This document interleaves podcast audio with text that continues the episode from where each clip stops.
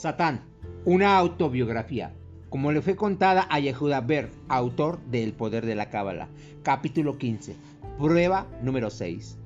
¿Estás dispuesto a ir hasta el final? La entrega del alma, Mesirut Nefesh. Ahora recuerda que ya te lo advertí. Las pruebas siguen viniendo y estás pueden pillarte por sorpresa. Requiere que entregues totalmente tu alma. Eso suena como algo que yo te pediría que hicieras, ¿no es cierto? Dame tu alma. Pero en realidad no es así en absoluto. Ni tampoco se trata de ningún tipo de ritual religioso. Se trata de recuperar tu vida. Es una paradoja clásica. Tú te sueltas completamente y a cambio obtienes el control total. Para derrotarme y convertirme en, tu, mi amo, y convertirte en mi amo, en lugar de al revés, debes estar dispuesto a esforzarte al máximo por algo. Sé que estás acostumbrado a servirme a mí y a tu ego. Lo harías todo para salvar a tu ego, ¿verdad? Pero ahora necesitas estar dispuesto a hacer cualquier cosa para salvarte a ti, a tu auténtico yo. Para convertirte en un amo, necesitas convertirte en un sirviente. Entonces todo lo que el universo te lanza se convierte en una oportunidad. De esa forma, no tengo fuerza ni influencia sobre ninguno de tus pensamientos o acciones. La conciencia de sirviente es el polo opuesto de la conciencia de víctima, es la entrega total. Las víctimas se resisten a todo lo que les sucede, lo que sienten que les están haciendo. Alguien que se entrega dice, ¿sabes qué? Hay algo que puedo hacer en esta situación. Voy a ver qué puedo encontrar. Una persona que aprecia cada oportunidad nunca es una víctima y por lo tanto nunca se siente desgraciada. La entrega total equivale a la felicidad total. Por supuesto, yo intentaré convencerte de que la vida es un asco y que Dios te persigue, pero cuando no me escuchas, recuperas el control. Aquí es donde se equivocan los terroristas suicidas. Para acercarte a Dios, no haces explotar un autobús, sino que transformas tu conciencia. Simplemente a Dios y serás a mí a quien dejes atrás y no necesitarás ningún tipo de dinamita. Pero, como ocurre con el resto de mis consejos para ti, es más fácil en teoría que en práctica. De eso se trata, ¿verdad? Si estas pruebas, si en estas pruebas no hay crecimiento, cuando las cosas no salen como quieres, cuando el dolor, la enfermedad o la frustración entran en tu vida, tienes que hacer una elección entre el estancamiento o el crecimiento. Puedes, uno, elegir ser una víctima o dos, elegir entregarte al proceso. Adelante, grita con frustración, Dios, ¿por qué me estás haciendo esto? Y entonces tomaré el control sobre ti. Haré que funciones con una conciencia de víctima. Perfecto. Por otra parte, la conciencia de sirviente significa llevar a cabo el trabajo espiritual necesario a pesar de las dificultades que estás afrontando. Lo haces sabiendo que el Creador está ahí, aun cuando parece que Dios te ha dejado abandonado. Logras superar este desafío cuando sabes que no tienes la perspectiva que tiene el Creador y lo haces a pesar de mí. De vez en cuando veo cómo sucede. Has dicho que no a interpretar el papel de víctima. No sucumbiste a mi influencia, sin embargo, tampoco te entregaste al Creador. Existe en el limbo, en el purgatorio, en un estado de entrega solo parcial. Quieres cantar y silbar al mismo tiempo, pero este estado te ofrece poco en tu camino hacia la satisfacción o el control. Solo hasta que dejas ir tu papel de víctima completamente y te entregas verdaderamente, ganas. Si verdaderamente reconociste que no te ocurre nada que no puedas manejar, entonces, entonces entregarte debería ser más fácil. Aún en las peores situaciones, enfermedad, muerte y destrucción pueden convertirse en luz, pero la mayor parte del tiempo no lo crees posible. Si puedes aprender a soltarlo todo y a asumir la responsabilidad total, podrás llegar a otro nivel. Sí, hay otro nivel más allá de la entrega y es ser como Dios. Ser como Dios.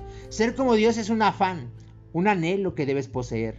Es saber que los desafíos de este mundo son temporales y que lo mejor está por venir. Imagina que estás viviendo en una pequeña habitación con muy poca luz del sol y nadie con quien hablar. ¿Qué harías? ¿Cuál sería tu primer paso para salir de esa situación? Muy fácil. Tu primer paso sería desarrollar el anhelo por algo más, algo mucho mejor que la habitación angosta, fría y húmeda en la que te encuentras. De la misma forma, debes tener el deseo por algo mucho más grande que tu existencia actual y miserable. Tu vida es como la pequeña habitación que he descrito. De hecho, es la diminuta habitación en la que he intentado mantenerte durante mucho tiempo mucho tiempo. Para hacerlo, he mantenido oculto el patio infinitamente espacioso y lleno de luz que fue diseñado para ti. Debes anhelar este lugar, de la misma forma que Dios anhela que, llenes tu vasija de luz. Debes nutrir y desarrollar este anhelo hasta que se convierta en todo lo que eres. Este es tu primer paso para ser como Dios. El próximo paso es entender que todo le pertenece a Dios. Nada te pertenece a ti ni tus dones, ni, tus talentos, ni tus posesiones materiales, ni siquiera, ni siquiera tus hijos. Todo, todo es prestado. Aunque el Creador te adora, no tiene ningún apego emocional a tus pensamientos o comportamientos. ¿Puedes imaginarte lo que significa amar sin fin y sin condiciones? Y al mismo tiempo no sentir ningún apego a los componentes físicos que conforman el mundo material. Eso es lo que significa ser como Dios. Ser como Dios también exige que veas la luz que hay detrás de todo. ¿Ves un sistema detrás de los árboles, los animales y toda la naturaleza? ¿Ves a Dios en todo lo que te rodea? Si estás haciendo bien mi trabajo, la mayor parte del tiempo probablemente no lo veas. Pero si puedes despertar y empezar a ver a Dios en absolutamente todo, incluso en las situaciones que parecen malas o desafortunadas, entonces no tendré ningún poder sobre ti. ¿Cómo eres cuando se trata de ver oportunidades? La vida que llevas ahora mismo es una oportunidad absolutamente única, que no volverá a aparecer de la misma forma nunca más. Tu existencia, tal como es ahora mismo, es tu mejor oportunidad para completar el trabajo que viniste a hacer aquí. Nunca sabes cómo será tu próxima vez. Cada día, cada hora, cada momento es una oportunidad. Y Dios nunca pierde un segundo. Él ve cada situación como una oportunidad para la expansión espiritual, una oportunidad para compartir más luz con el universo. Esta es la conciencia que tú también debes poner en el juego si quieres estar en perfecta sintonía con el Creador. Lo único que es verdaderamente tuyo es el uso que haces del tiempo. El tiempo es la moneda de cambio de la vida. Cada momento cuenta, lo cual significa que la forma en que eliges pasar tu tiempo lo determina todo. Dios pasa todo su tiempo compartiendo. Si tú no estás haciendo lo mismo, entonces no puedes ser como Dios. No puedo decirlo más claro. Si pasas tus momentos compartiendo, entonces te estás, te estás comportando igual que el Creador. Cualquier otra cosa se queda corta para alcanzar tu objetivo. Yo hago que te hundas en sentimientos de culpa, desesperanza, desamparo y derrota la mayor parte del tiempo. Estas son emociones que la luz del Creador ni siquiera reconoce. Todavía estás dejando que entre, que te convenza de que lo que has hecho está inscrito en piedra, incambiable, y que debes arrepentirte de tus errores hasta el fin de los tiempos. Pero ese es el tipo de pensamiento que te lleva a no admitir tus errores y por lo tanto a no conseguir llevar a cabo las correcciones necesarias. En el momento en que admites tus errores, permites que la luz entre en la situación y con la luz todo, absolutamente todo se puede arreglar. No importa cuán bajo te haya hecho llegar, tú tienes el poder de darle la vuelta a la situación completamente. Joseph tocó fondo. Fue seducido por la esposa de otro hombre, hasta el punto en que llegó a estar desnudo ante ella. Sin embargo, al final, eligió el camino de la luz y la rechazó. Debo añadir que este fue uno de mis más memorables fracasos. Un hombre que estuvo tan cerca de la oscuridad y aún así fue capaz de corregir la situación. Es verdaderamente como Dios. En lugar de decir, ya que he llegado hasta aquí, ¿por qué no acabar lo que empecé?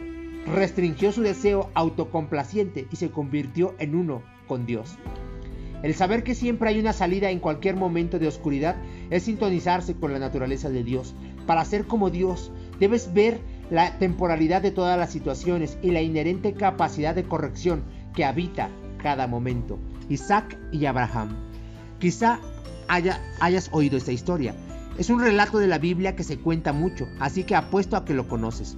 Es aquel que trata sobre Abraham y su hijo Isaac. Según cuenta la historia, Dios le pidió a Abraham que sacrificara a Isaac. A pesar de la enormidad de dicha petición, Abraham no cayó en una postura de víctima. En su lugar, se preparó para sacrificar a su único hijo. Isaac fue atado al altar para ser sacrificado, pero en el último momento se le perdonó la vida. Esta historia es un plano metafórico para derrotarme. Abraham representa una fuerza perfecta de dar y compartir. Isaac representa una fuerza perfecta de recibir. ¿Sabías que en el momento de la atadura Abraham tenía 137 años e Isaac tenía 37? ¿Crees que un hombre de 37 años de edad hubiese permitido que su anciano padre le cortara el cuello? Por supuesto que no. Esta historia solo es una forma en la que Dios transmite un mensaje sin tener que decirlo palabra por palabra. Si Dios te lo dijera directamente, no tendrías la oportunidad de ganártelo por ti mismo. Pero yo ahora mismo te lo estoy diciendo claramente. Para vencerme, necesitas que la fuerza de compartir se una con la fuerza de recibir. El grado de disposición de Abraham demuestra su confianza total en la visión que el Creador tiene en su vida. En este nivel de entrega no hay separación entre el Creador y su sirviente. En este nivel eres como Dios. Los cuatro niveles del deseo. Hay otra pieza vital en el rompecabezas y esta pieza del rompecabezas es el deseo. Cuando una persona desea algo, hará una de estas cuatro cosas. Uno, intentará hacer que suceda. Dos, hará todo lo que pueda para que suceda. Tres, hará que suceda pase lo que pase. Y cuatro, hará que suceda, pero para otra persona. Estos son los cuatro niveles del deseo y dependiendo de cuál sea el nivel de tu deseo experimentarás resultados diferentes. Si tu deseo es grande, no descansarás hasta que ocurra, ¿no es cierto? Punto. Fin de la historia. Simplemente harás el trabajo. Pero si eliges escuchar mis dudas, lo intentarás. Pero finalmente tirarás la toalla. Después de convencerte de que hiciste todo lo que pudiste. Sin embargo, Aquella persona que tiene el tipo de deseo que lo lleva a hacer algo exclusivamente por el bien de otra persona, esa persona es el amo y señor del universo. Dicho de forma sencilla, la persona que logra que algo suceda, pero lo hace por otra persona, se está volviendo como Dios. Y ahora unas palabras para aquellos que con el grado más alto de deseo serán sometidos a pruebas todavía más duras que el resto. Se les pedirá que sacrifiquen aquello por lo que han trabajado toda su vida, sin motivo aparente. Se les pedirá que renuncien a ello para hacer que el sueño de otra persona se haga realidad. Esta es la materia de la cual están hechas las grandes películas, ¿verdad? También es la materia de la cual está hecha una realidad maravillosa. ¿Estás preparado? ¿Estás preparado para hacer cualquier cosa, de cualquier forma, para hacer que suceda, para ser como Dios y erradicarme para siempre? Es algo muy grande, ¿no es cierto? Apuesto a que estás empezando a sentir la carga de tu tarea. No te preocupes. Puede que derrotarme sea la batalla de tu vida, pero no tienes que hacerlo solo. En realidad, para llevar a cabo las peticiones de Dios, necesitas a alguien a tu lado. Alguien que te cubra la espalda, por decirlo de alguna manera. Todo empieza con un amigo o una pareja, una persona con la que puedes contar, pase lo que pase. Tener este tipo de relación en tu vida es el arma definitiva contra mí.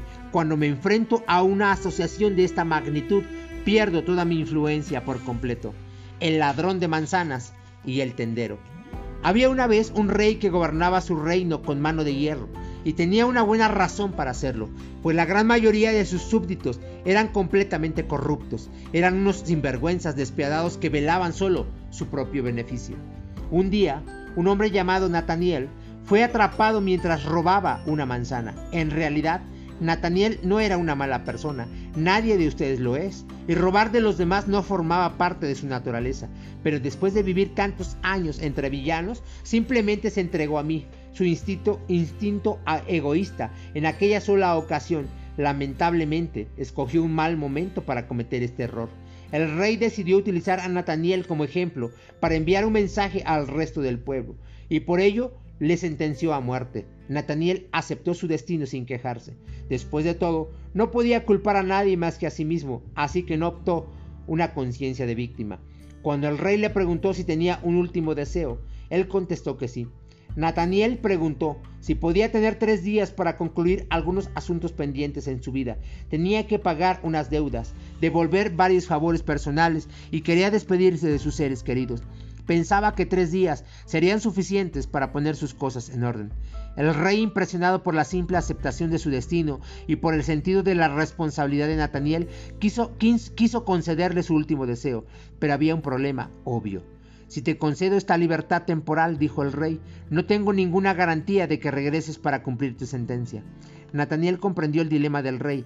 Tengo una idea, contestó Nataniel. Suponga que le pido a un buen amigo mío que me sustituya hasta mi regreso.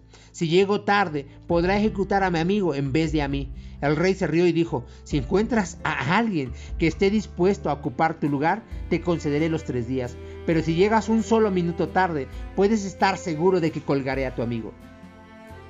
Nataniel le pidió a su mejor amigo, un tendero llamado Simón, que ocupara su lugar. Simón conocía a Nataniel desde que eran niños y lo amaba y respetaba como un hermano. Así pues, Simón dijo que sería un honor para él entrar en custodia temporal por Nataniel.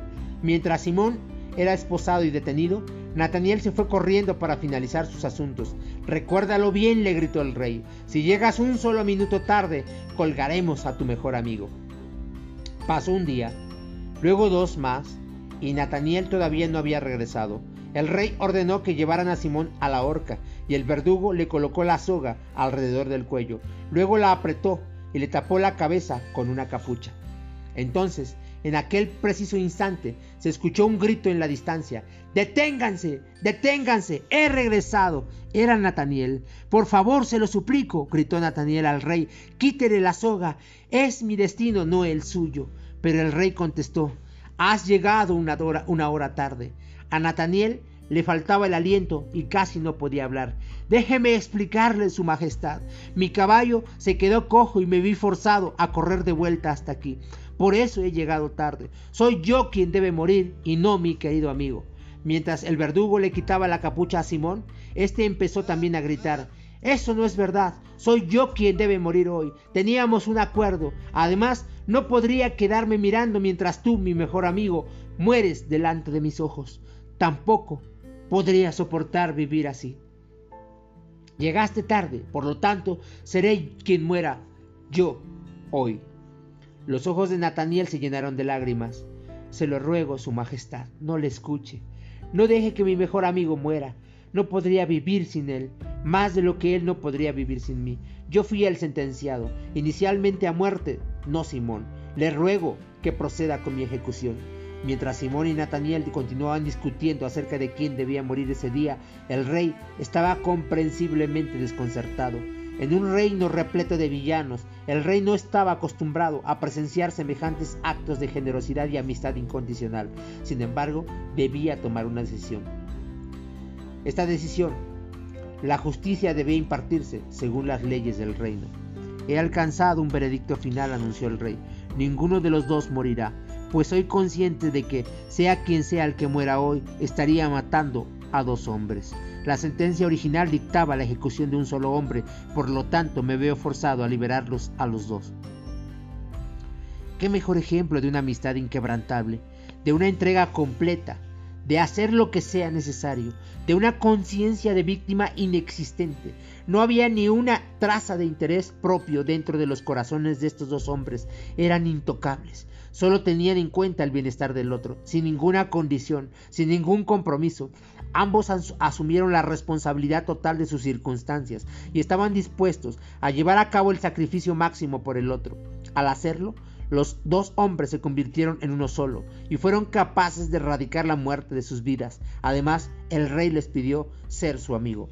Por lo tanto, al asumir total responsabilidad, al estar presente con tus circunstancias y al estar ahí plenamente para otra persona, le devuelves, te vuelves inmortal. Esto hace que seas uno con Dios, en cuyo caso mi herramienta favorita, el ego, deja de tener ningún poder sobre ti. Cuando das el 100% a otra persona, literalmente los dos se convierten en una sola y deja de haber espacio para que yo ponga en práctica mi magia oscura.